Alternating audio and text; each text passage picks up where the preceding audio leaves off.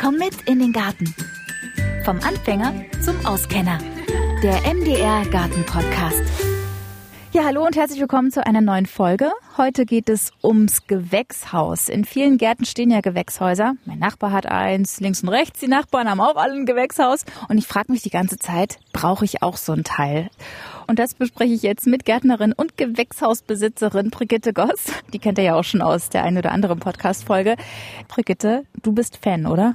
Ich bin absoluter Fan davon und ich habe lange gebraucht, auch so wie du. Ich habe überlegt, brauche ich eins, brauche ich keins? Ja, und ich bin total glücklich mit meinem Gewächshaus. Also sagst du, ich brauche eins? Hm, wir erörtern das jetzt mal miteinander. Äh, es hat viele Vorteile. Okay, welche Vorteile? Lass uns genau darüber sprechen. Was ist der Vorteil von einem Gewächshaus? Also ich empfinde es gerade, weißt du, der Wind wird immer stärker oder wir haben so, so unklares Wetter, das, das mal so extrem ist und mein Gewächshaus schützt meine Pflanzen einfach vor diesen, von diesem Wechsel und auch vor allem kalten Winden, die man ja immer noch haben und selbst im Juni noch mal einen kalten Wind haben. Ja, und auch jetzt haben wir einen kalten Wind und ich habe gefragt, wir dürfen mal ins Gewächshaus von meinem Nachbarn und da gehen wir mal rein. Er hat hier so ein Oh, die Tür klemmt. Der hat eins aus so, was ist das, Plastik? Das ist Plastik. Also ich, ich gestehe, so eins habe ich auch noch nicht gesehen. Aber daran merkt man, mm, das ist natürlich auch eine Frage, was will ich investieren an Geld? Ja, und hier, das ist Kunststoff. Da ist vielleicht Metall und es wäre halt schon ganz gut, wenn man wirklich ein gutes, stabiles Gewächshaus kauft. Also das geht dann wirklich schon auch mit 1000 Euro los. Also das könnte durchaus sein. Also schon sehr kostenintensiv. Jetzt hat er hier eins aus ähm, so Plexiglas und äh, Metall, haben wir ja schon gesagt. Ich finde, es macht jetzt eigentlich auch einen recht stabilen Eindruck. Zumindest merkst du jetzt auch den Wind nicht mehr und es ist total warm drin. Ja, auf jeden Fall. Und du merkst, es ist ja draußen jetzt zumindest äh, gerade trübe. Also wenn hier die Sonne scheint, wird's hier richtig warm. Klar, das soll ja auch warm sein, weil ja auch sicherlich viele Pflanzen reinkommen, die wärmeliebend sind. Aber wenn das hier drin warm wird, dann hast du doch auch so Kondenswasser und so. Also man muss dann schon auch noch auf einiges achten im Gewächshaus. Auf was denn?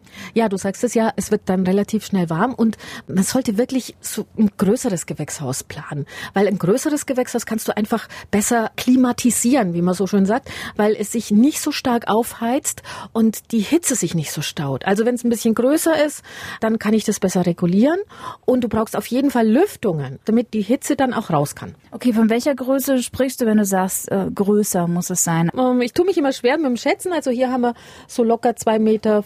Wir haben hier sechs Quadratmeter vielleicht ungefähr.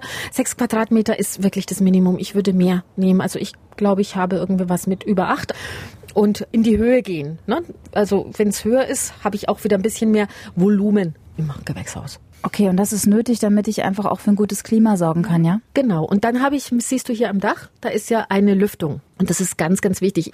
Und jetzt gucken wir uns doch das mal genauer an. Das ist hier quasi eine Dachluke. Also das kann man hier öffnen mit so einem Fensterkipper, würde ich sagen, der dann auch festhält, ne? der nicht abhaut. Hm? Ja. Also das hier ist, äh, das ist jetzt alles aus Kunststoff und das ist wirklich die billigste Variante. Das finde ich nicht so gut. Es gibt ganz, ganz tolle, die automatisch öffnen. Also du brauchst auch keinen Strom oder so, sondern das ist so hydraulisch. Wenn es wärmer wird, gehen die automatisch auf. Das habe ich und das ist genial. Das heißt, ich gehe auf die Arbeit, es ist egal, ich muss, also so wie du hier im kleinen Garten, du musst nicht extra kommen zum Lüften, sondern es würde das ganz automatisch selber regeln und würde abends, wenn es kühler wird, einfach auch wieder zugehen. Und das ist, ja, das, da würdest du vielleicht so 30 Euro investieren müssen und es geht, würde ich auf jeden Fall. Also ein automatischer Fensterheber. Mhm. Ja, und ohne Strom, also ne, das, das geht dann von alleine. Und du hast aber in deinem Gewächshaus so Seitenlüftungsschlitze, ne?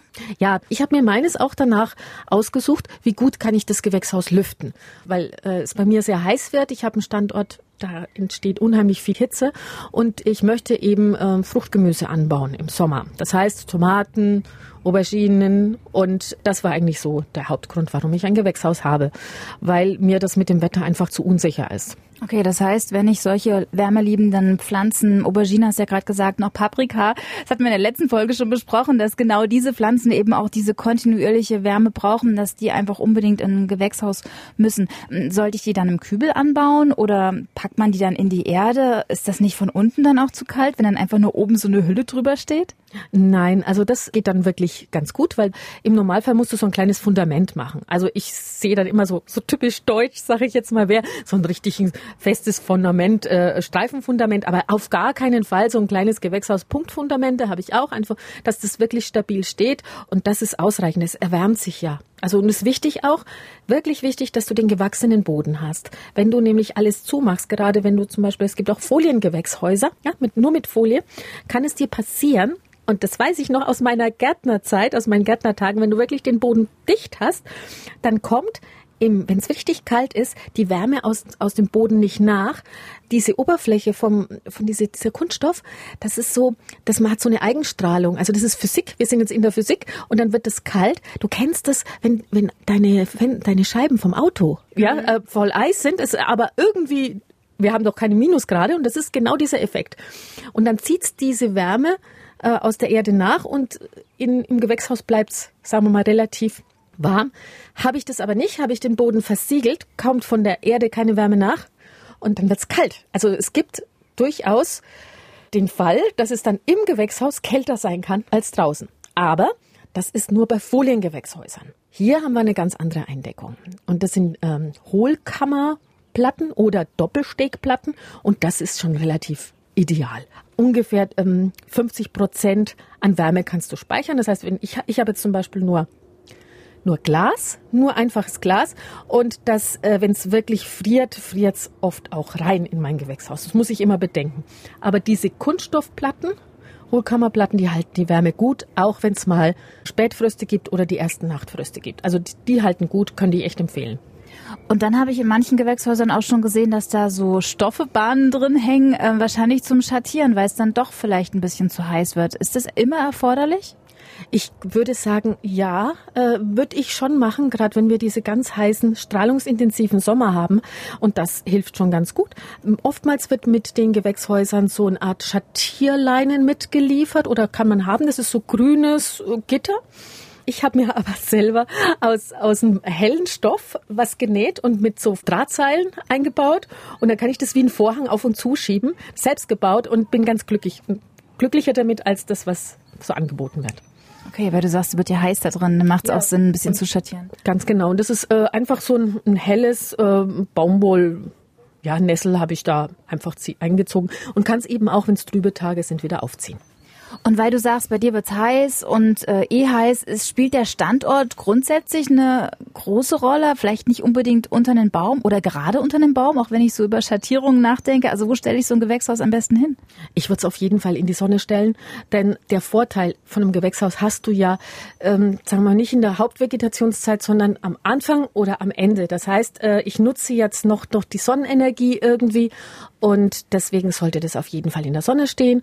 Und wer die Möglichkeit hat, also möglichst die, die lange Fläche Richtung Süden. Aber also ich finde es trotzdem Hauptsache genügend Sonne. Und wenn dann irgendwo ein Baum ist, würde ich den nicht unbedingt entfernen.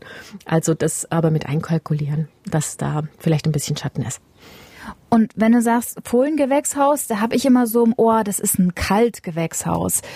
Heißt das, wenn ich jetzt einen, ein Gewächshaus aus Glas oder aus Plexiglas oder diesen Doppelstegplatten habe, ist das dann automatisch schon ein Warmgewächshaus oder habe ich das erst, wenn ich eine Heizung reinbaue?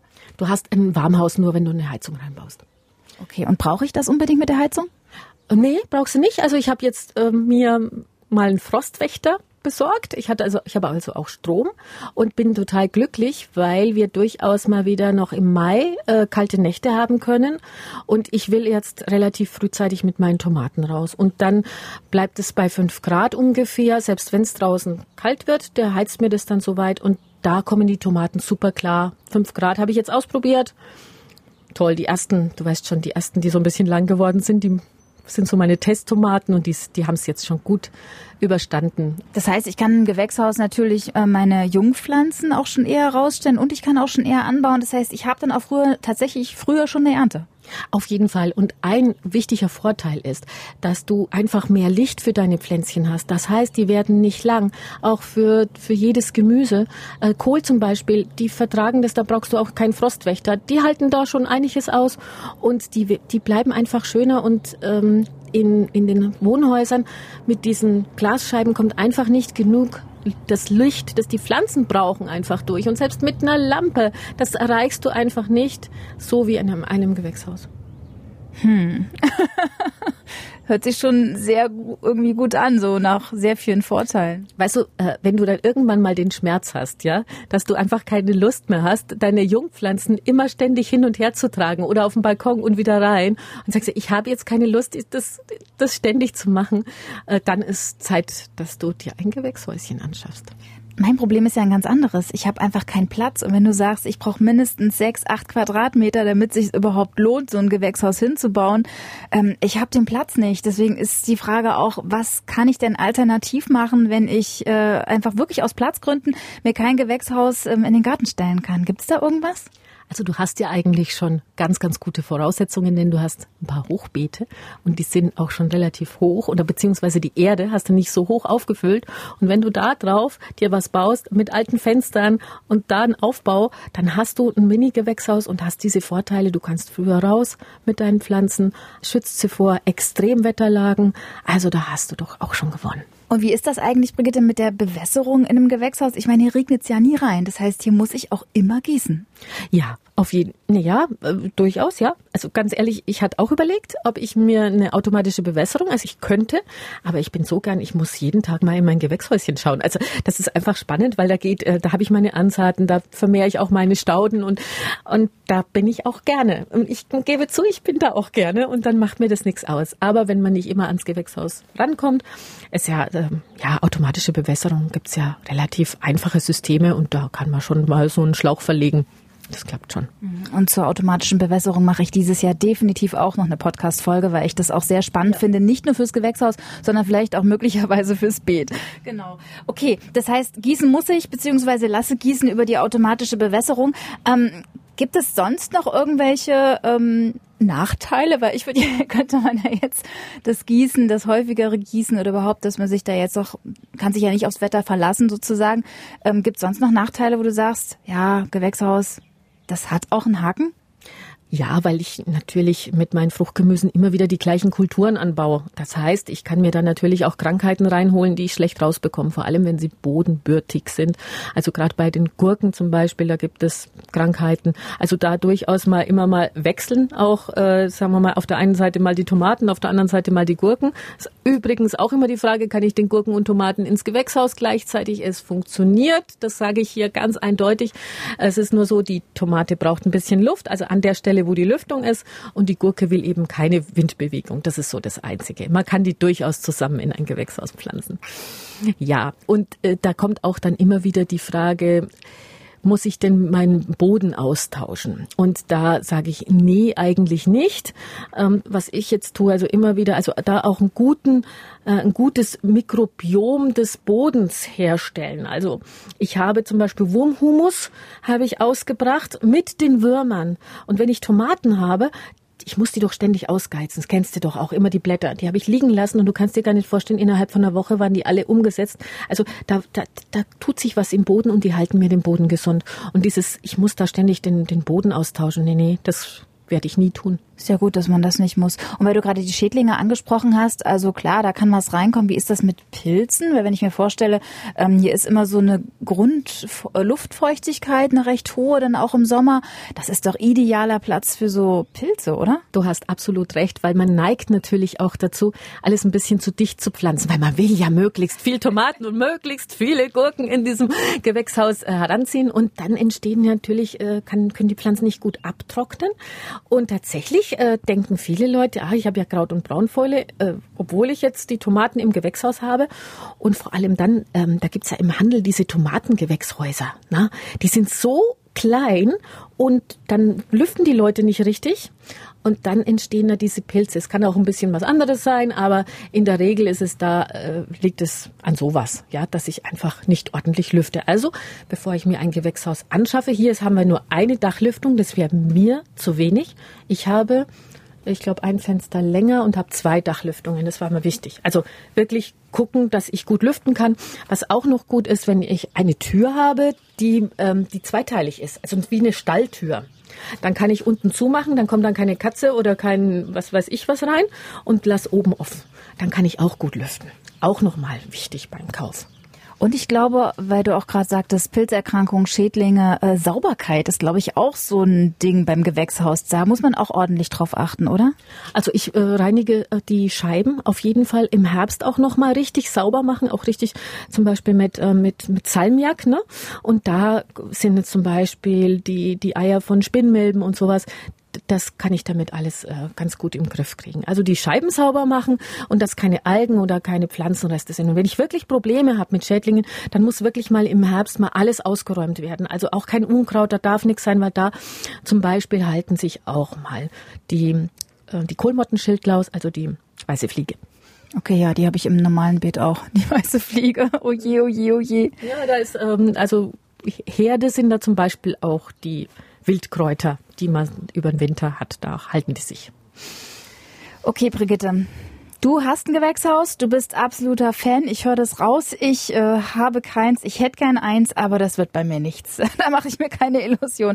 Aber dein Fazit? Also wer, wer wirklich Spaß am selber Pflanzen heranziehen hat und wer auch gerne Gemüse äh, ansieht, ja, der sollte sich das überlegen, ob er sich eins anschafft. Und äh, für mich ist auch das Entscheidende, wir haben mit dem Klima zu kämpfen die nächsten Jahre immer mehr mit Extremwetterlagen und da schützt uns ein Gewächshäuschen oder beziehungsweise unsere Pflanzen werden von diesen Extremwetterlagen schon geschützt vor Hagel, vor starken kalten Winden und das merkt man deutlich. Also du möchtest das nicht mehr hergeben? Auf gar keinen Fall. Brigitte, kann ich eigentlich so ein Gewächshaus auch ähm, zum Überwintern von Kübelpflanzen nutzen oder ginge das nur mit einer Heizung? Das geht nur mit einer Heizung. Und selbst äh, relativ unempfindliche würde ich nicht reinstellen. Das wäre mir zu heikel. Okay, also dann doch nur zum Saisonstart und dann über die Saison, beziehungsweise dass man es noch ein bisschen in den Spätherbst hinein verlängern kann. Okay, gut. Dann vielen Dank.